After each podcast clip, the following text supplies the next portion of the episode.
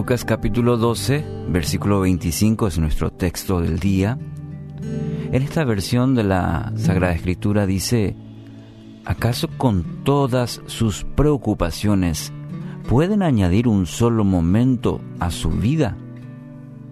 ¿Cómo está manejando la preocupación? El tema para hoy. Irritabilidad, incapacidad para tomar decisiones, problemas de salud, baja productividad. Estos son algunos efectos que produce la preocupación en nuestra vida. Y somos prácticamente controlados por el temor. Dios a través de su palabra nos manda a no preocuparnos, no preocuparnos. y nosotros eh, decimos, ¿se puede lograr? ¿Cómo hago? Me preguntará, sí, es el texto, pero en la, en la práctica, ¿cómo hago en mi vida el hecho de no preocuparme por la familia, por la situación del país, por la economía? Y hay buenas razones para decir, ando preocupado. Solo la fe en Dios, a través de su Hijo Jesucristo y la obra del Espíritu Santo, puede liberarle, sacarle el peso de la ansiedad puede liberarle del afán y darle una verdadera paz, muy distinta a la que nosotros o el mundo pretende o conceptúa la paz. Quien promete proveer todo lo que usted necesita. Sí, escuchó bien, todo lo que necesita. Escuche y crea en esta promesa. Así que mi Dios les proveerá de todo lo que necesiten conforme a las gloriosas riquezas que tiene en Cristo Jesús. Filipenses 4:19. ¿Entiende esta promesa? ¿Vive esta promesa? ¿Camina en esta promesa creyendo que Dios provee todo? Es la promesa de Dios, de su Padre Celestial. Entonces, la preocupación no va a mejorar la situación. Es en vano. La palabra dice que no puede, por más que se preocupe, satisfacer ninguna de sus necesidades. La preocupación no trae nada beneficioso.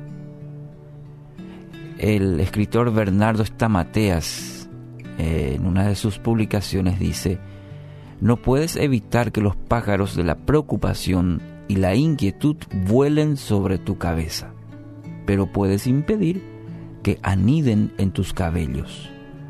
No te contamines con todo aquello que no sirve.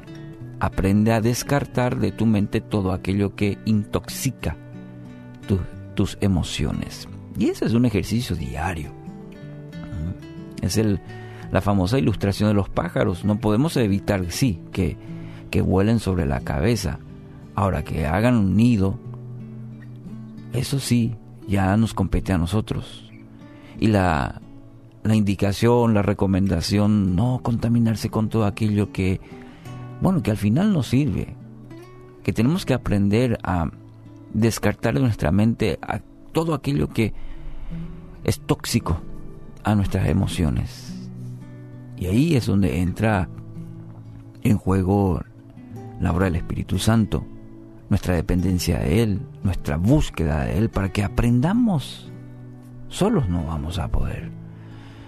Ah, mayormente ese ejercicio que bueno, nos va bien unos, unos cuantos días y después volvemos otra vez al mismo, a la misma rutina de tomar la preocupación, cargar sobre nuestros hombros, hombros, digo bien, y caminar nuevamente. Y Dios no quiere eso para su vida ni para la mía. Cuando usted se acerca a Dios, cuando usted pone su mirada en él, su enfoque en él, no en la circunstancia que atraviesa, la palabra afirma, promete que saldremos victoriosos.